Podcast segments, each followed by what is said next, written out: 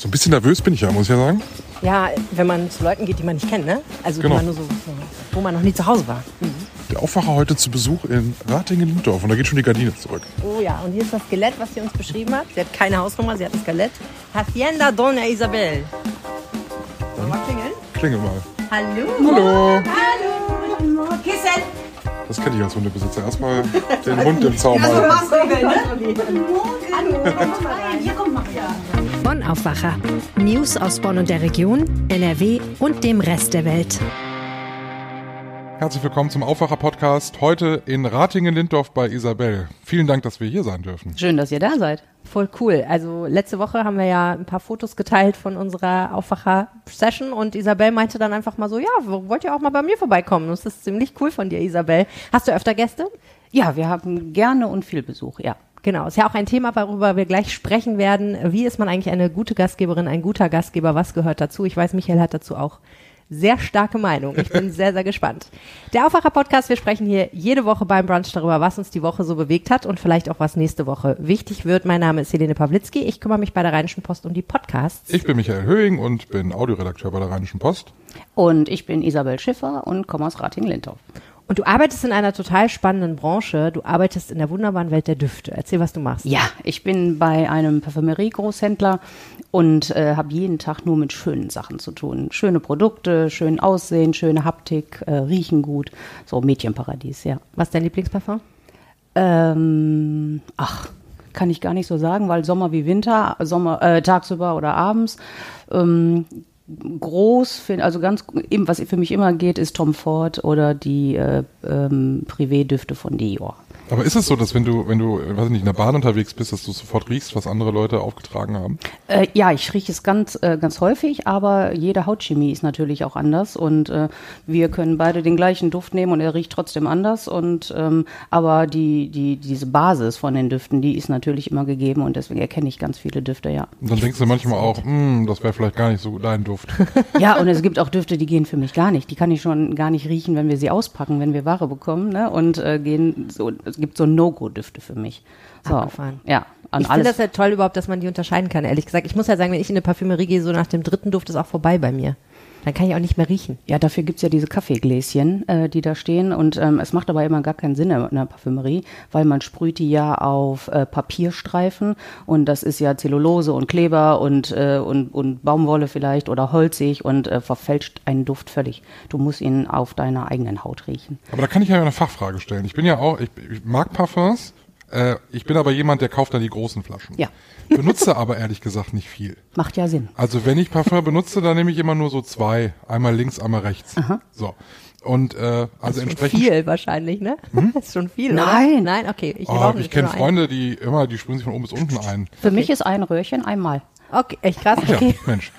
Und ich habe dann so ein so ein so ein Krug dann im Schrank stehen und aber über Jahre. Ist da irgendwann, wo du sagst, ah, jetzt ist es dann auch vorbei, also es riecht nach nichts mehr? Also hat das ein Verfallsdatum oder ist bei Parfum, wo man sagt, ja, es ist so gut verpackt, das geht auch in drei Jahren noch? Nee, du wirst es riechen, wenn es umgekippt ist. Äh, sie werden, wenn du, sie, wenn du die Flüssigkeit sehen kannst, sie wird dunkel und äh, auch ein bisschen zähflüssiger und die wirst du dann nicht mehr nehmen. Aber wenn sie nicht gerade in einem warmen Badezimmer der Sonne aus, ausgesetzt sind, ähm, kannst du sie schon lange nehmen. Es ist Also ja viel Alkohol drin. Also sollte ich das CK1, was ich glaube ich habe, aus meinem 18. Geburtstag, sollte ich jetzt mal. Warum? Du bist ja erst 19,5. Ne? Geht noch. Historische Parfums bei Michael. Ja, ich muss dringend mal was. was Ja, äh, vor allem, ne, ähm, genau, nimm's einfach. So, und zweimal sprühen, äh, finde ich, ist ja nur so, ein, so, eine, so eine Probe. So, ne, äh, Ich habe immer gedacht, man darf nicht so viel nehmen. Ich nehme immer so einen Sprüher und dann laufe ich da so durch. Also ich, ich glaube, ich neige auch zu, zu viel. Meine, meine Chefs und meine Kollegen sind, glaube ich, mir sehr schmerzfrei, wenn ich morgens ins Büro komme. So, aber ähm, ja, deswegen, ich, ich liebe Düfte und äh, ich sprühe bestimmt acht oder zehnmal. Cool. Was mir jetzt total aufgefallen ist, ehrlich gesagt, du hast ja einen relativ großen Hund, der hat natürlich relativ kurze Haare, aber es fällt mir total auf, wie neutral es hier eigentlich riecht, ne? Also das, Das ist ja sagt eigentlich sie das. jetzt, weil es bei mir zu Hause Nein, nein, nein, das stimmt. Das, also bei vielen Leuten, bei meiner Mutter zum Beispiel oder meiner, meinen Schwiegereltern, die haben auch Hunde, da riecht es einfach ein bisschen nach Hund. Das ist so, ne? Und das ist, ähm, hat wahrscheinlich auch was mit den Hunden zu tun, ne? Wie, wie lang die Haare sind jeweils. Aber ich finde das total faszinierend, dass es bei dir sehr angenehm riecht, einfach so sehr neutral angenehm sozusagen. Ich kann dir sagen, warum, weil wir keine Stoffe haben. Ah. Wir haben kein, also ne, Ah, keine Teppiche, keine Tapeten, keine Gardinen, keine Tischdecken, kei- stimmt. diese Sachen, die die Düfte binden, haben wir nicht. Ja, ne? okay. So und, Und das ist eine bewusste Entscheidung? ja, Mhm, okay. Mm, ja. Ah, das macht natürlich den Unterschied. So, erstens brauche ich ja nicht waschen. So, ne, äh, und ähm, wer soll hier reingucken? Tischdecken habe ich noch nie in meinem Leben gebraucht. Und äh, ja, wofür brauche ich Vorhänge oder sonst irgendwie was? Nein, ist nicht meins. Na wunderbar, also vielen herzlichen Dank nochmal für die Einladung. Wenn ihr wollt, da draußen kommen wir natürlich auch gerne bei euch vorbei. Schreibt uns, wer ihr seid und warum wir bei euch brunchen sollen. Wir bringen natürlich auch was Leckeres mit ähm, und wir bringen immer drei schöne Themen mit. Ihr könnt uns schreiben an aufwacher.rp-online.de. Ihr könnt uns eine WhatsApp schreiben an 0160 80 80 844 und das hat auch Annika gemacht. Guten Morgen, ich höre fleißig den Aufwacher und freue mich jeden Samstagmorgen auf sympathische News von euch. Ein schönes Wochenende. Liebe Grüße aus Köln, das hat mich sehr gefreut. Wir starten äh, in dieser Folge natürlich auch wieder mit einem Thema aus Bonn, nämlich das Thema der vergangenen Woche in Bonn. Sicherlich die Rheinspange, ein riesengroßes Verkehrsprojekt, was da auf uns wartet.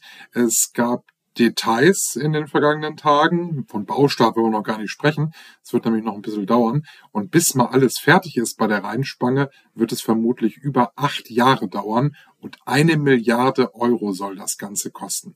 Wir wollen über die Rheinspange und über die Pläne, die jetzt vorgestellt wurden, sprechen.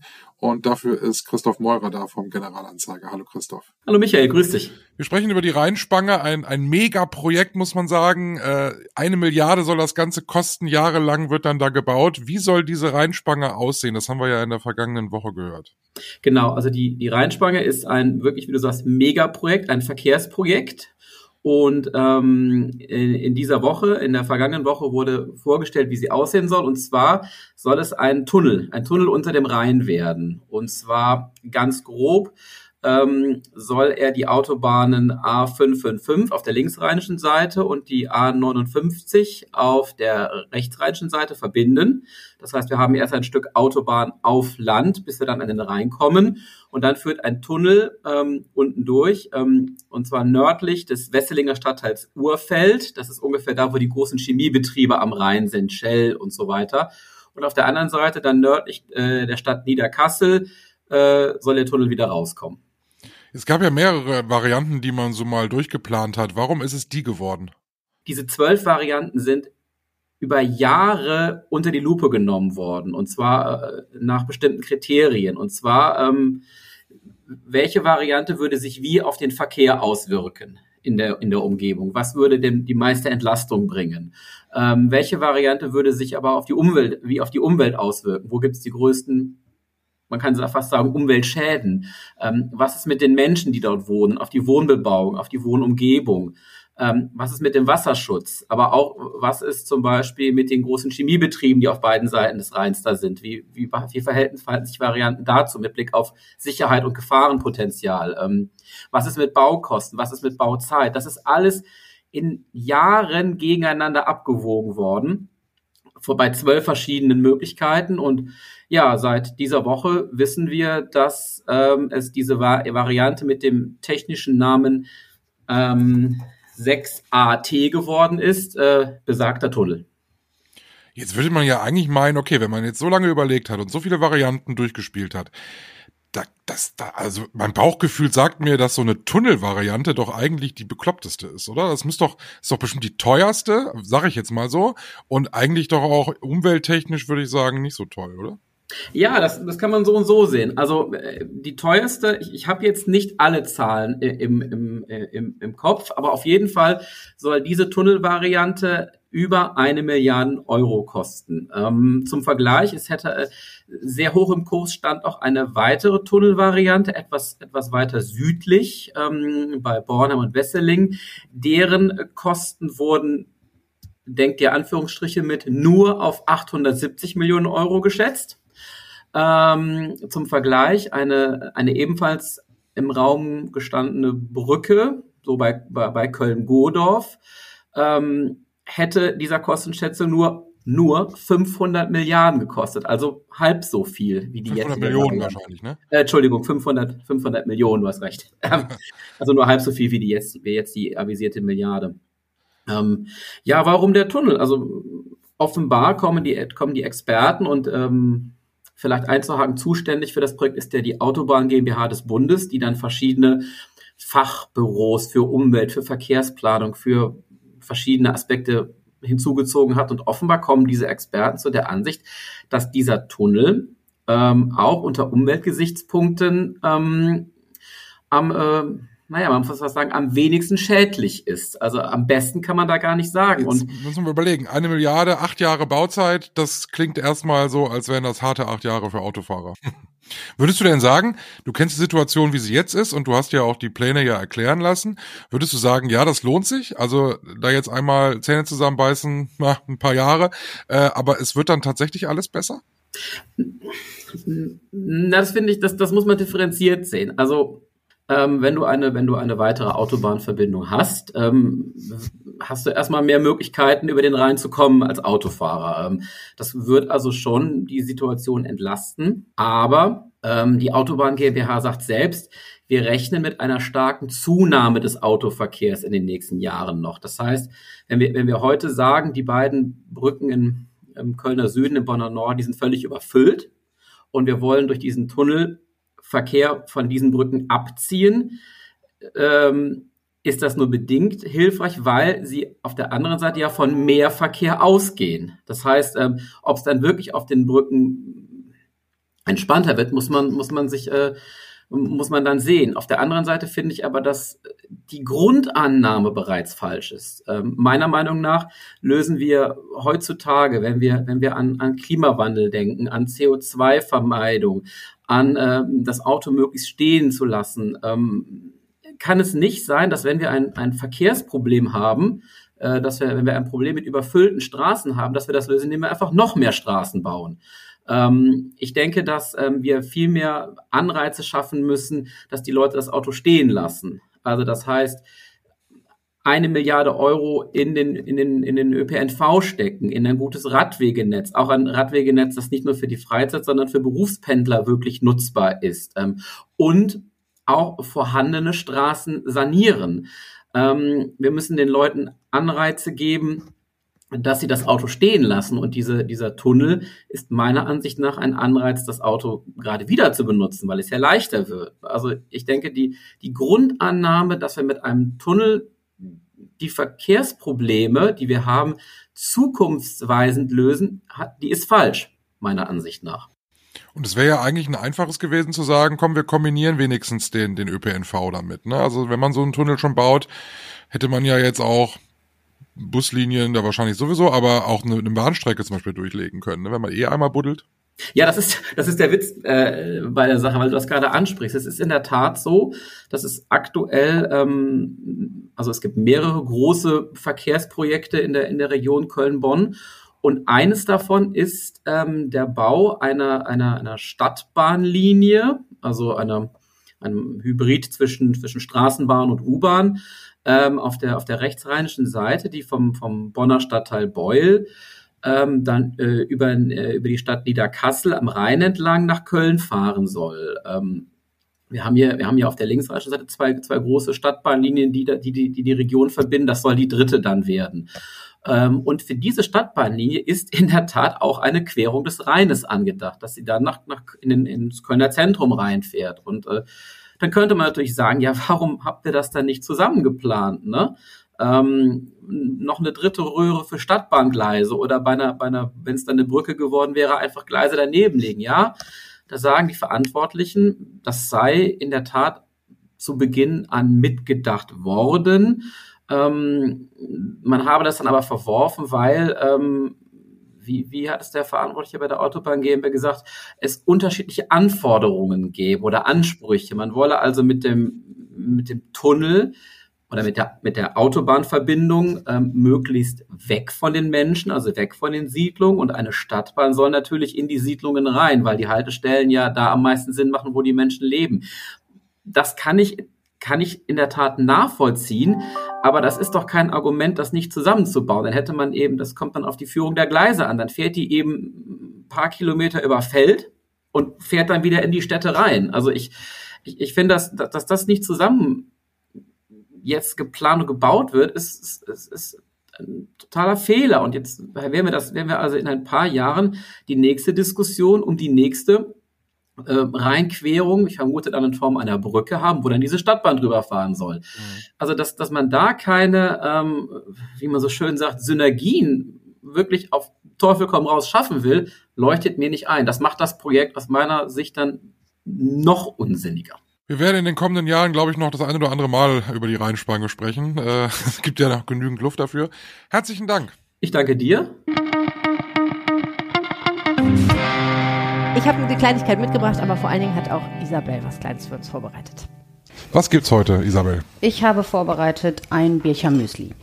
Das habe ich gestern Abend schon angesetzt mit äh, Haferflocken und Rosinen und Apfelsaft und Milch. Köstlich. Und heute Morgen kamen dann noch da Mandeln und ähm, Haselnüsse und äh, Sahnejoghurt. Wow. Das ist super. Auf. Und auf speziellen Wunsch auch keine Banane. Das ist, oh ja, vielen Dank. Mm, das war mein spezieller Wunsch. Banane ist ja das einzige auf der Welt, was ich nicht esse, so ungefähr. Gibt wahrscheinlich auch noch andere Sachen, die ich noch nicht probiert habe, aber Banane gehört auf jeden Fall zu meinen Top 3 Dingen, die ich nicht in, in den Mund nehme. Ähm, Ach, der geriebene Apfel. Ja, Stimmt, der geriebene mhm. Apfel. Ich wollte gerade sagen, ich ja. habe ja noch mal geguckt, was ja. Büchermüsli eigentlich ist. Ja. Und Büchermüsli stellt sich raus, ist wieder so eine Geschichte gewesen, wie dass jemand da im, um 1900 herum beschlossen hat, was mache ich eigentlich mit Leuten, denen es schlecht geht? Die müssen sich so ernähren, dass sie wieder gesund werden. Was könnten wir denen denn wohl geben? Und dieser Mann hieß Maximilian Oskar Bircher Benner. Bircher Benner mit Bindestrich. Ein Schweizer. Und der hat eine sogenannte rohe Apfelspeise entwickelt. Hauptsächlich war das ein geriebener Apfel. Da war nur ein Teelöffel Haferflocken auf, ich glaube, zwei Äpfel oder so drin. Und die musste man über Nacht einweichen, weil Haferflocken damals nämlich nicht so waren wie die heutigen Haferflocken. Du hast sie jetzt auch über Nacht eingeweicht, mhm. ne? Genau, aber damals war das so, wenn du die nicht eingeweicht hast, konntest du die einfach mal nicht essen. Und ähm, am wichtigsten war ihm aber der Apfel, der mit Schale und Kernen gerieben wurde, also komplett. Und äh, außerdem ein bisschen Zitronensaft, gezuckerte Kondensmilch, Freunde. Lasst es euch auf der Zunge mhm. zergehen. Damals war nämlich die Kuhmilch doch eher ein Gesundheitsrisiko offensichtlich. Da könnte man nämlich Tuberkulose von kriegen. Und Nüsse und Mandeln. Und die Idee dahinter war, dass wenn man möglichst viele unbearbeitete pflanzliche Rohkost isst, dann nimmt man damit biologisch wirksame Lichtquanten in sich auf, Michael. Toll. Ja.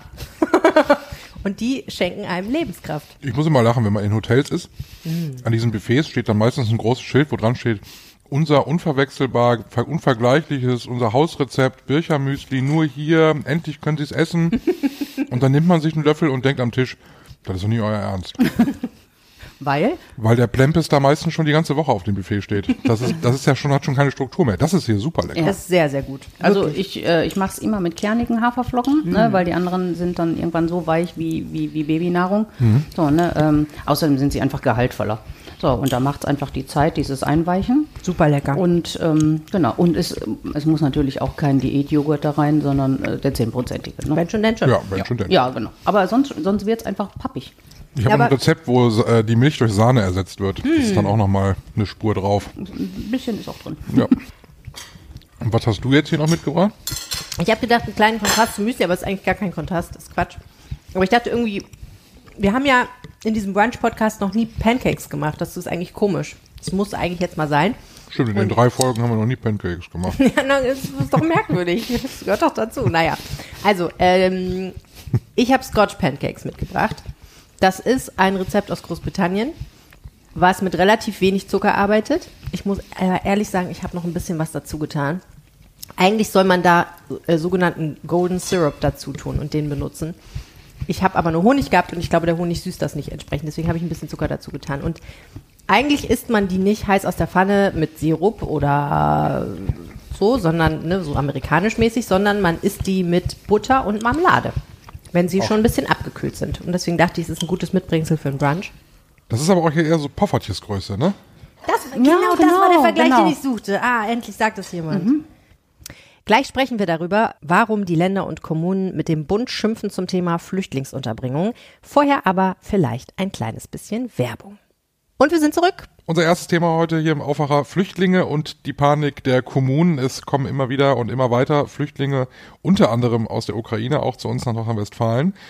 Und während man im Bund da relativ gelassen ist, hat man aber in Düsseldorf auf Landesebene, aber auch eben in den Städten und Gemeinden bei uns äh, gesagt, es wird langsam ein großes Problem. Wir wissen nämlich nicht mehr, wohin mit den ganzen Flüchtlingen. Ja, und langsam heißt eigentlich, wir wissen schon seit eigentlich Monaten slash fast schon Jahren, dass es jetzt wirklich zum Problem wird, denn im Prinzip ist ja seit fast einem Jahr Krieg in der Ukraine, was bedeutet zusätzlich zu den Flüchtlingen, die sowieso kommen aus Ländern wie Iran, Irak, Afghanistan, kommen eben auch relativ viel Flüchtlinge aus der Ukraine zu uns und während wir nicht wieder die Debatte haben, sind die willkommen oder nicht an der Stelle, ist einfach klar, die kommen noch oben drauf und irgendwo müssen diese Menschen ja wohnen. Viele der ukrainischen Menschen, das sind oft Frauen mit Kindern, ähm, brauchen einen Platz, wo sie ihr Kind unterbringen können, eine Kita oder eine Schule. Das Kind soll natürlich in die Schule gehen, das Kind soll in die Kita gehen, damit es vielleicht auch äh, sich hier irgendwie ansatzweise integrieren kann und ähm, was lernt, mit anderen Kindern spielen kann oder auch damit die Eltern vielleicht arbeiten gehen können. Und ja, im Endeffekt fehlt es an allem. Es fehlt vor allen Dingen an Unterbringung, aber eben auch einfach an Betreuungsplätzen. Und das alles hat auch was mit Geld zu tun. Ich weiß nicht, wie das euch geht, aber in meinem Alltag oder so, ich, ich merke das gar nicht, dass, dass so viele kommen. Hier bei uns auch nicht. Wir haben ja auch hier in, in Lindhoff einen ganz kleinen Ausländeranteil. Und ähm, ist ja hier noch so ein bisschen wie rosa-rote Wolke. Ratting ist ja keine, keine Riesenstadt, auch wenn wir Speckgürtel von Düsseldorf sind. Aber ähm, ich, ich auch nicht. Ich sehe das auch nicht. Ja, vor allen Dingen, diese Welle, die kam 2015, ne, wo es eben diese Züge gab, die vollgestopft waren mit Menschen und alle sind zum Bahnhof gegangen und haben den Hallo gesagt. Das ist ja total sichtbar gewesen. Und das gibt es jetzt halt nicht, weswegen dieses Problem möglicherweise auch im Bund so unterschätzt wird und auch in der Bevölkerung noch gar nicht so angekommen ist. Aber die Länder und Kommunen schlagen halt schon relativ lange äh, Alarm und ich habe mir mal die Zahlen angeguckt. Ähm, das Bundesamt für Migration und Flüchtlinge hat ja veröffentlicht ja jeden Monat eigentlich Statistiken und da kann man zum Beispiel sehen, dass im Januar 23 fast 30.000 Erstanträge auf Asyl entgegengenommen wurden. Das ist ja so eine harte Zahl. Ne? Also du kannst nicht jeden kontrollieren, der irgendwo über eine Grenze latscht, weil viele sich ja auch gar nicht registrieren, zum Beispiel Ukrainerinnen und Ukrainer. Die sind auch nicht in dieser Statistik drin, weil die keine Asylanträge stellen müssen. Aber da kann man halt sehen, 30.000 im Januar 23. Januar 22 waren es 13.700, also deutlich weniger. Da kann man schon einen krassen Anstieg, das sind 111 Prozent mehr. Und spannend fand ich auch daran, wer ist das eigentlich? Bisher, 23, waren es hauptsächlich Syrer, Afghanen. Das kapiert man ja noch ganz gut, weil man denkt, okay, Syrien, Bürgerkrieg, nicht schön. Afghanistan, Taliban, weiß man ja auch, ist ja seit neuestem wird es auch nicht schöner. Und äh, die Türkei ist auch weit vorne mit dabei, dass Leute Asylanträge stellen. Also ähm, sind auf jeden Fall viele. Ich glaube, das Problem ist einfach, es ist so ein stetiger Strom, stetiger, langsamer Strom. Aber diese Leute gehen natürlich nicht weg, sondern die kommen her, die werden hier untergebracht, die stellen Asylantrag, die Asylverfahren dauern lange. Und wenn sie dann erstmal da sind, muss man sie ja auch integrieren. Auch wenn ihr Asylantrag beschein, äh, äh, positiv beschieden wird, muss man sie ja erst recht integrieren. Das heißt, das läuft voll und wenn es voll ist, dann kannst du nicht mehr Leute unterbringen. Ich meine, es gab ja, es gibt ja einen krassen Unterschied zu 2015, finde ich. Damals hat man ja gesagt, ja, machen wir die Turnhalle auf, ne? Die, die Schüler hatten keinen Sportunterricht mehr, weil da waren Flüchtlinge untergebracht, das war ja auch wichtig. Das ist in jetzt in der jetzigen Situation völlig ausgeschlossen. Also man möchte keine Turnhallen aufmachen. Da wehren sich ja alle gegen, ne? dass man.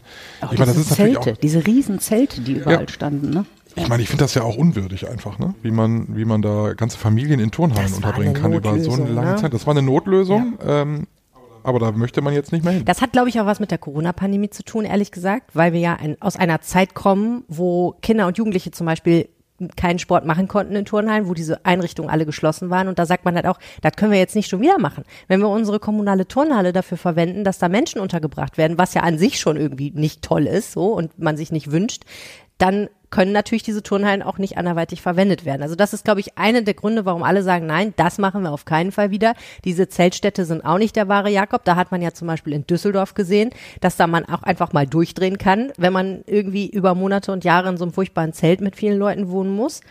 Und im Endeffekt ist es, glaube ich, eine so dauerhafte Belastung, ähm, dass die Kommunen halt jetzt schon relativ frühzeitig auch sagen, es geht nicht mehr. Also die warten nicht erst, bis es wirklich nicht mehr geht, sondern sie sagen halt jetzt schon sehr laut Bescheid Und das, was der Bund dann ja so anbietet, das ist ja eher so bescheiden. also der Bund hat ja Immobilien und hat ja Platz und sagt dann ja auch, da können wir auch Flüchtlinge unterbringen, aber wenn man sich dann anguckt, was es dann ist, dann denkt man sich, mh, Ja, vielleicht doch besser ein Zelt. Das ist total absurde, eine total absurde Debatte. Der Bund sagt, aber wir stellen doch ähm, Flächen bereit, wir stellen doch Unterbringungsmöglichkeiten bereit. Wieso beschweren sich die Länder denn? In Nordrhein-Westfalen sind es, geht es teilweise um Brachflächen, wo du erstmal hingehen müsstest und eine Wasserleitung hinlegen müsstest, um die für irgendwas zu verwenden. Es geht teilweise um Bundeswehrgelände, wo mir unser landespolitischer Korrespondent Max Plück sagt, die kannst du eigentlich nicht einfach verwenden, weil da nämlich vorher Panzer drüber gerollt sind und Munition verwendet wurde. Da kannst du nicht ein Zelt draufstellen und Leute unterbringen. Das musst du erstmal auskoffern. Vor allem Kriegsflüchtlinge dann auch. Ne? Also, äh, kommt doch erschwerend hinzu. Oder es sind teilweise Gebäude, die einfach sanierungsbedürftig sind, wo man auch sagt, ja, schön, da hat jetzt seit 20 Jahren keiner drin gewohnt, da ist nichts gemacht worden. Das kannst du nicht nehmen und da irgendwie eine Familie unterbringen. Das geht halt nicht. Also das, äh, ja. Das zweite Problem ist, der Bund zahlt immer mal was. Die machen immer so Einmalzahlungen. Ne? Wenn, wenn die Länder sich zu sehr beschweren, dann gibt's ein Schwei Geld. Aber was sich natürlich alle wünschen, insbesondere auf kommunaler Ebene, aber eben auch bei den Ländern, ist, eine dauerhafte Lösung, also dass wirklich dauerhaft gezahlt wird und man da nicht irgendwie von Monat zu Monat plant. Aber ich glaube, es ist auch ein Unterschied, ob wir von 2015, 2016, 2017 sprechen mit den ganzen Flüchtlingen. Da sind ja ganze Familien gekommen. Und jetzt kommen ja ähm, viel mehr Frauen mit ihren Kindern, die ja häufig hier auch privat untergebracht werden. Nancy Faeser äh, kriegt ja jetzt Post von, von Ministerpräsident Wüst, ne? die hat ja einen Brief Genau, die hat geschrieben. einen schönen Brief geschrieben. Ich meine, die hat natürlich ihren Hessen-Wahlkampf noch im Hinterkopf, also da weiß man ja auch nicht, ob Nancy Faeser das alles jetzt überhaupt so gestemmt bekommt. Ne? Ich bin da ja auch ein bisschen skeptisch, was sie alles machen will und soll und ob das alles so richtig ist. Mega spannend auf jeden Fall. Nächste Woche hat sie ja zum Flüchtlingsgipfel Gipfel ins Innenministerium geladen. Es gab ja schon mal einen im Oktober. Da wurde allgemein gesagt, das hat jetzt, jetzt nicht so furchtbar viel gebracht. Unter anderem deswegen, weil Nancy Faeser damals offenbar gesagt hat, also sorry Leute, aber über Geld brauchen wir gar nicht reden, dafür bin ich nämlich nicht zuständig. Geld kann ich nicht verteilen, das macht das Finanzministerium. Weswegen ja einige sagen, also erstens muss da sowieso Bundeskanzler Olaf Scholz äh, zu so einem Flüchtlingsgipfel laden, das ist Chefsache. Das kommt vor allen Dingen von CDU-Politikern, die ja sowieso irgendwie immer in der Opposition dann natürlich versuchen, ähm, direkt an der Spitze zuzugreifen. Aber die anderen sagen auch, das Finanzministerium muss da natürlich auch mitreden. Christian Lindner muss eigentlich mitmachen. Auf jeden Fall hast du völlig recht. Äh, Nancy Faeser ist unter Druck, weil sie eben auch noch einen Landtagswahlkampf in Hessen jetzt bestreitet. Da ist sie ja Spitzenkandidatin für die SPD. Und da wird sie natürlich an jedem Wahlkampfstand jeder Bürgermeister von jeder Kommune darauf ansprechen, was der Bund denn jetzt zu tun gedenkt in dieser Frage, für die sie ja verantwortlich ist. Das heißt, Wobei ich ja sagen muss, dass Nancy Faeser auch irgendwie eine Innenministerin ist. Ich habe noch nie eine Innenministerin, Innenminister gesehen, der so wenig präsent war wie sie. findest du, Seit ich den seit der, seit der Bundestagswahl habe ich die doch gefühlt nicht mehr gesehen. Ich habe eine total andere Wahrnehmung. Erinnerst du dich nicht an, ähm, an, an ihren Ja. Auftritt au- ähm, bei der WM zum Beispiel, dass sie auf der Tribüne gesessen hat in Katar mit ihrer One Love Binde? Man darf Nancy Faeser nicht unterschätzen. Macht das nicht? Die ist, die ist eine sehr erfahrene Politikerin, die weiß, glaube ich, das ist sehr viel Strategie dabei. Also ich finde, sie ist relativ präsent gewesen an vielen Stellen, aber das ist natürlich immer so eine Frage, was sieht man, was sieht man nicht.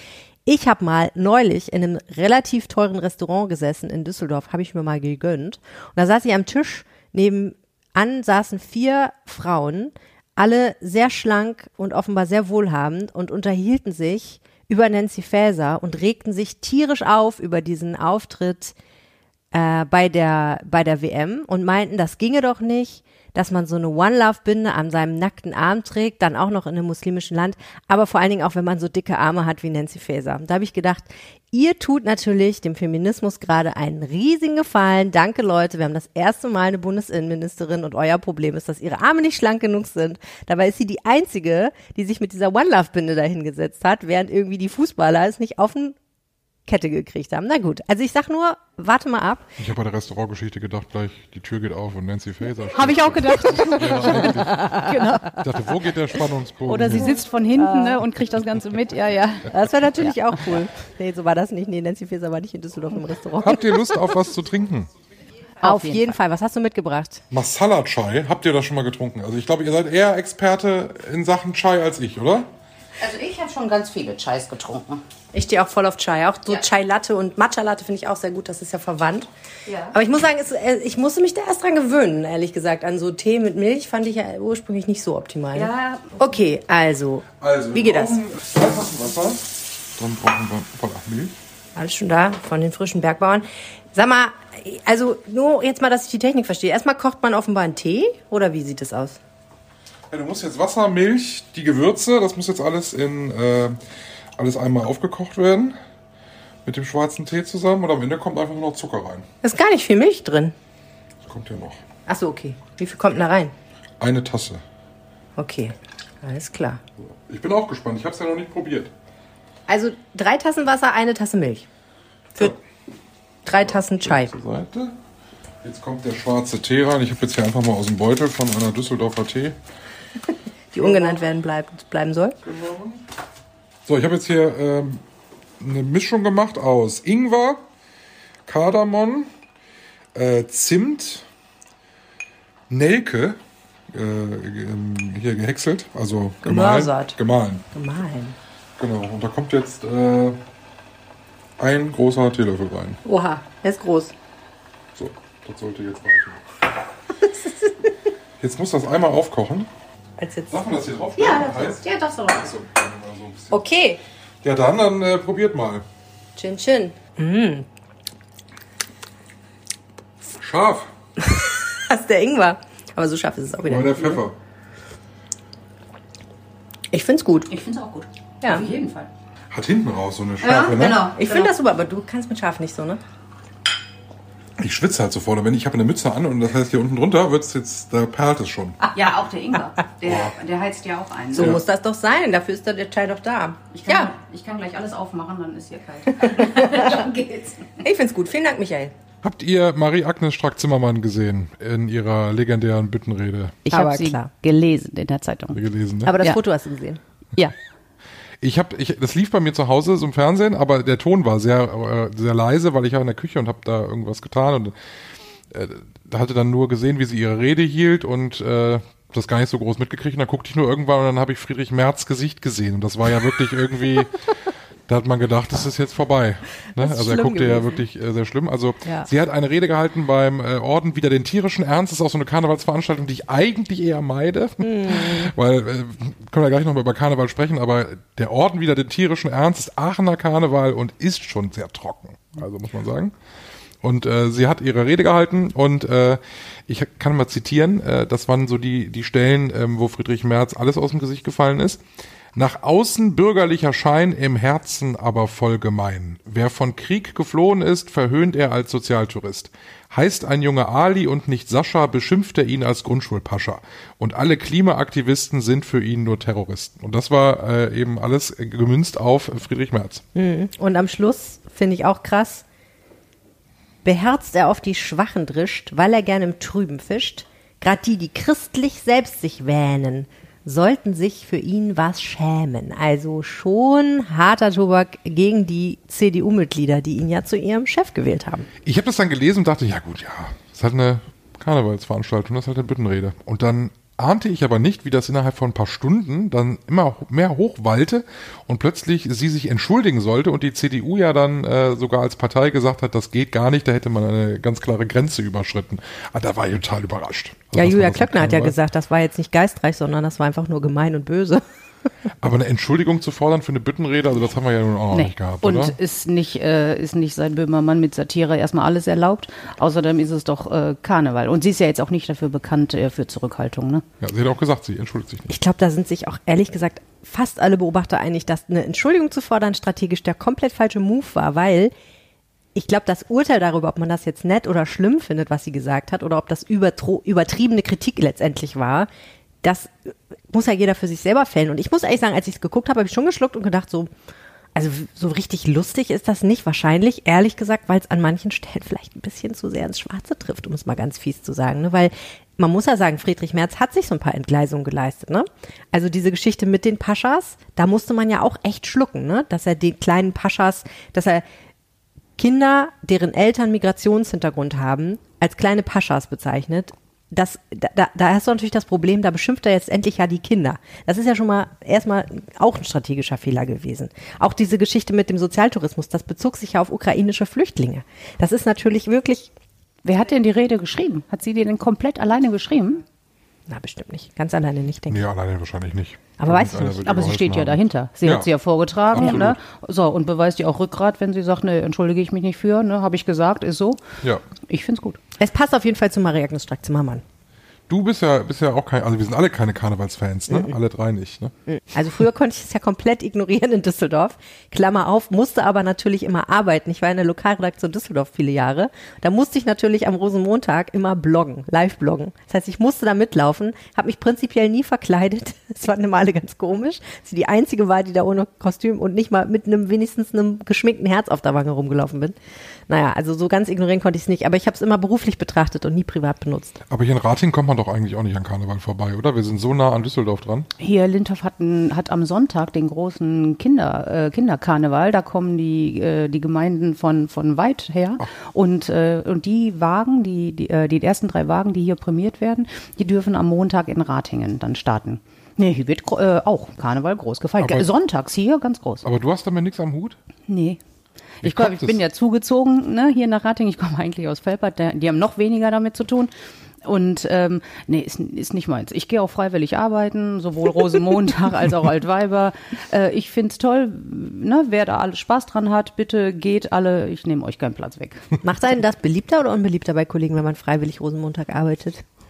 Ähm, weder noch, da wir ja so ein, so- so ein kleines Team sind, ne? also wir sitzen ja auch hier in Ratingen, ähm, weder noch, wir sind da alle ganz neutral. Okay, spannend, ey. Und deine Familie?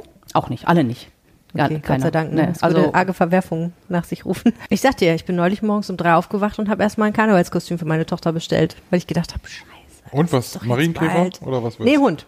Hund. Ja, also deswegen, weil sie bellt ja gerne. und sie hat jetzt auch gelernt, wie man hechelt. Ich habe ihr beigebracht, wie man hechelt.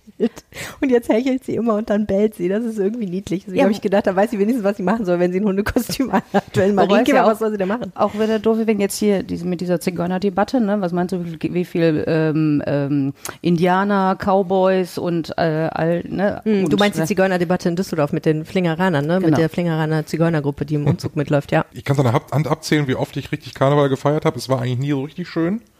Es ist meistens kalt, also richtig arschkalt. Ich meine, das liegt in der Natur der Sache. Karneval ist nun mal immer noch im Ja, komm, aber im Schützenwesen ist es immer zu heiß. Ja, aber dann hat man Kostüme an, die stören einen spätestens nach dem fünften Bier. Entweder rutscht es oder die Schminke verläuft oder, oder du kommst nicht raus, wenn du auf Klo musst. Dann oder? denke ich mir manchmal Leute, die irgendwelche, was ist, die an Accessoires mit haben, das würde mich stören. Weißt du, so einen riesengroßen Hammer, weil man jetzt halt irgendwie Steinzeitmensch irgendwie ist. Ne? Boah. Ganz schlimm. Nein, das ist nicht mein Fest. Isabel hat ein schönes Thema mitgebracht für diese Aufwacherfolge. Und zwar Gastgeber sein.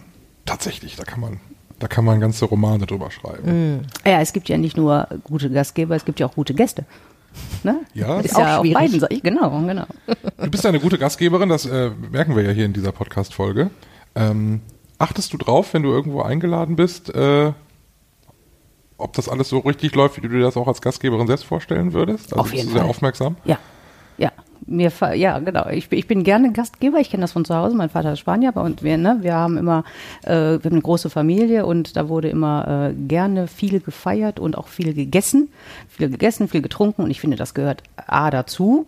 So, und ähm, ich finde immer, ein Gast muss sich wohlfühlen, wenn er reinkommt und bis er wieder rausgeht. So, da und äh, mir ist das wichtig, ne, dass, dass Gäste sich wohlfühlen. Und äh, so bewerte ich das auch, wenn ich woanders bin. Also bewerten ist jetzt einfach zu, zu viel gesagt, aber wenn ich irgendwo hingehe, ich bin schon gerne Gast, Was fällt dir sofort auf? wenn ich was mitbringen muss.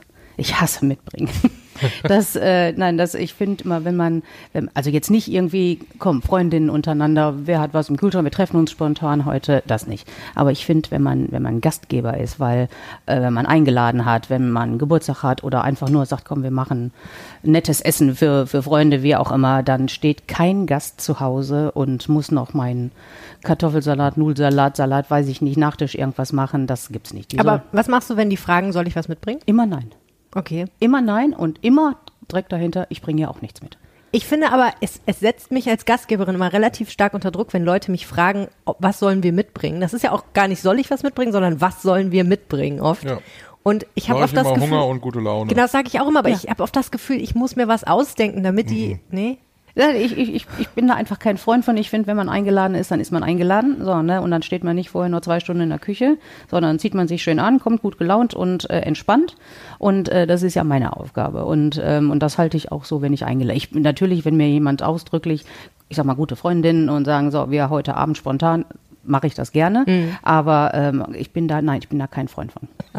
Bei dir gibt's ja sogar Geschenke für die Gäste. bin ich ganz großer Freund von, so Goodie Bags, ne? So, und äh, mache ich auch mit meinen Mädels. Äh, und die sind äh, ja auch immer, ich glaube, ich bin eine gute Freundin und äh, verteile immer gerne. Was ist das da eigentlich, Michael, was du da geschenkt Das bekommen ist für Odin, das ist für meinen Hund, glaube Ja, ich. Ne? das ist ein Serrano-Donut. Wow. oh.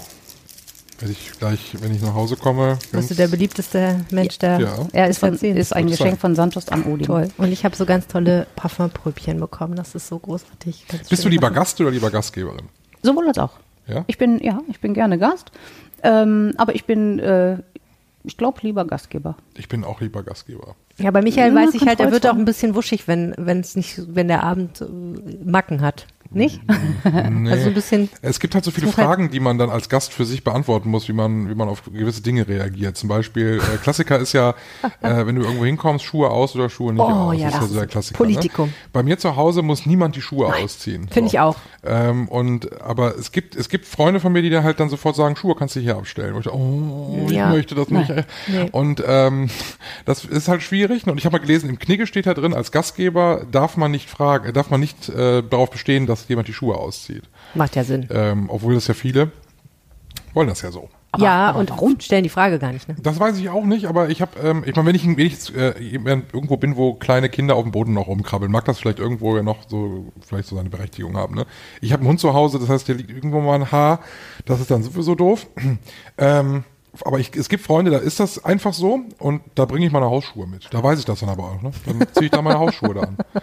Okay, also ich würde auch, äh, wenn keine Schuhe ausziehen, aber ich finde immer überhaupt die besten äh, Einladungen oder die besten Feiern sind immer die, wenn sich die die Gäste hier so wohlfühlen, dass die anfangen, äh, komm, ich mache mal eine Runde Getränke neu oder die fangen an äh, anzurichten auf den Tellern oder Fleisch klein zu schneiden oder die sich hier so wohlfühlen, dass sie sagen, komm, ich übernehme einen Teil äh, ne, von von meinem Mann und mir und dann denke ich mal, guck mal, läuft rund. So, da, das finde ich gut, Ja. wenn wenn das hier so so eine Mitmachgeschichte dann ist. Ist halt so. Nun wissen wir aber auch, dass es ja nicht immer so schön ist. Ne? Also man ist ja manchmal auch irgendwo eingeladen, wo man sich als Gast dann denkt, so, wie komme ich jetzt möglichst zügig und Ich muss noch unauffällig? zu McDonalds. Ja, und das ist natürlich schwierig. Ne? Hattet ihr sowas mal, dass ihr irgendwo als Gast, ihr müsst ja keine Namen nennen, aber da, wo ihr sagtet, "Hm, Ja, hier würde ich gerne mal die Gastgeberrolle mal eben Ja. übernehmen, um mal Ja. was zu retten? ja, hatte ich schon. Mhm. Ja. Ja, und das kann einem richtig die Stimmung versauen, ne? Muss man echt sagen. Weil man auch sich so hilflos ausgeliefert fühlt wie der Situation. mal Denkst auf einem, Leute, äh, auf einem ist das euer. Ernst hier, dieser Salat? Ist das wirklich euer Ja Ernst? gut, das passiert ja manchmal, dass was nicht so gelingt. Ne? Aber ich war mal auf einem Raclette-Abend. Es war nicht nur der Salat. Es waren, eigentlich waren wir nur, zu- eigentlich waren wir nur zu viert, ne? ja. Und äh, ich hatte halt, ich trinke halt dann auch gerne was, ne? Ja. Und ähm, ich hatte dann relativ zügig meinen Wein leer, so. Und bei, gerade bei Wein ist es ja präsent, wenn es leer ist. Bei so einer Bierflasche ist das, fällt das ja nicht immer so direkt so auf.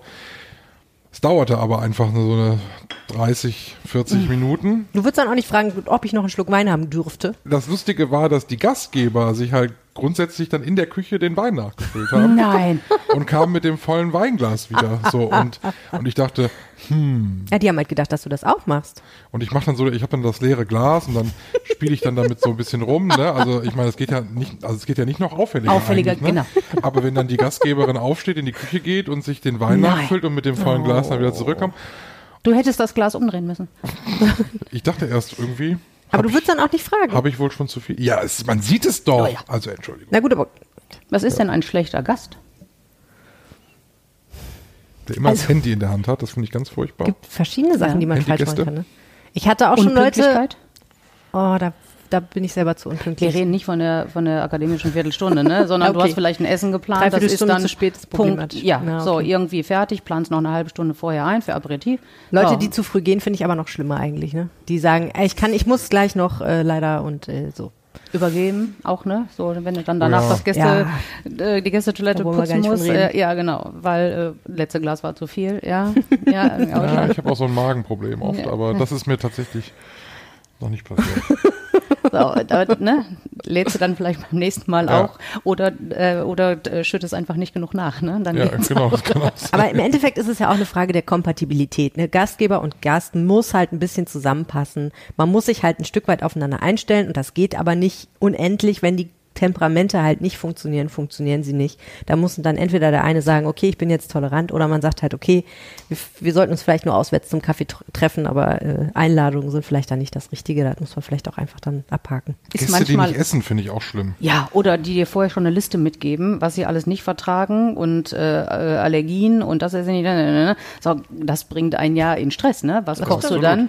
Ja, aber Obwohl ich die Herausforderung mag, muss ich sagen. Das finde ich eigentlich okay.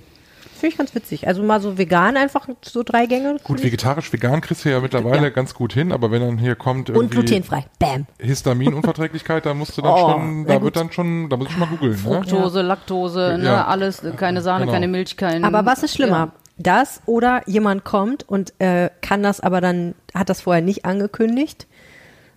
So, ich meine, sagen musstet ja, wenn du bestimmte Sachen einfach nicht verträgst, so, ne? Und wenn der dann kommt und sagt, ja, äh, ich nehme jetzt leider nur die Salatblätter hier vom Teller, weil alles andere kann ich nicht essen, das ist ja noch ärgerlicher. Wenn man sich nicht drauf einstellen konnte. Ich hatte beim Geburtstag schon mal jemanden, der sagte, äh, ich bringe meine Frau mit, aber nur wenn es Pommes gibt, weil die isst nur Pommes. Coole Frau. Ja, da habe ich normales Essen gemacht und bin dann nebenan in die Pommesbude gegangen und habe dann eine große Portion Pommes geholt und dann war ich doch glücklich. Ja, auch gut, ne? Aber die Wahrheit ist doch, also ich meine, es klingt jetzt alles so wie so ein Minenfeld und es kann eigentlich nur schief gehen, aber die Wahrheit ist doch einfach, wenn es gelingt, ist so ein Abend mit Freunden das Beste. Ein entspannter Abend. Ja. Und wenn sich alle gut unterhalten und alle, genau, gehen nach Hause und Da sagen, war nett. du doch wochenlang von und freust dich wochenlang, dass du dir die Mühe gemacht hast irgendwie. Das finde ich toll am Gastgeber. es soll ja keine Mühe werden, ne? Es soll ja immer. naja, es ist ja ein bisschen Mühe schon, Es ne? ist Du ein musst bisschen halt einkaufen, du musst ne? kochen, Ja. also musst, du musst ein bisschen putzen manchmal. Hinterher, also, ne, vorher. Hinterher, vorher. Ja. Also, ne, ich meine, klar, das Gastgeber sein ist vielleicht ein bisschen Arbeit, aber ich finde, wenn, wenn es klappt, dann, wenn es sich lohnt, dann lohnt es sich richtig. Das finde ich daran so schön. Ich bin gespannt, wer uns jetzt äh, zukünftig noch einlädt. wen wir zukünftig einladen dürfen, weil sie sich mal wieder melden, weil sie jetzt gerne wissen wollen, wie das bei uns ist. Wir kommen einfach immer wieder zu Isabel, die war so schön. Hier war es richtig schön. Vielen, vielen lieben Dank. Sehr schön. Schön, dass ihr da wart. Hat mir viel Freude gemacht. Das war der Aufwacher am Wochenende. Vielen Dank fürs Zuhören. Und wenn euch dieser Podcast gefällt, dann abonniert ihn doch gerne in eurer Podcast-App und bewertet ihn am besten natürlich mit fünf Sternen. Da freuen wir uns dann sehr. Feedback zur Episode und Themenideen gerne per Mail an aufwacher.rp-online.de oder per WhatsApp an 0160 80 80 844. Die Nummer findet ihr auf rp-online.de slash aufwacher und in den Shownotes. Ich bin Michael Höhing. Mein Name ist Celine Pawlitzki. Und ich bin Isabel Schiffer. Mehr Nachrichten aus Bonn und der Region gibt's jederzeit beim Generalanzeiger. Schaut vorbei auf ga.de.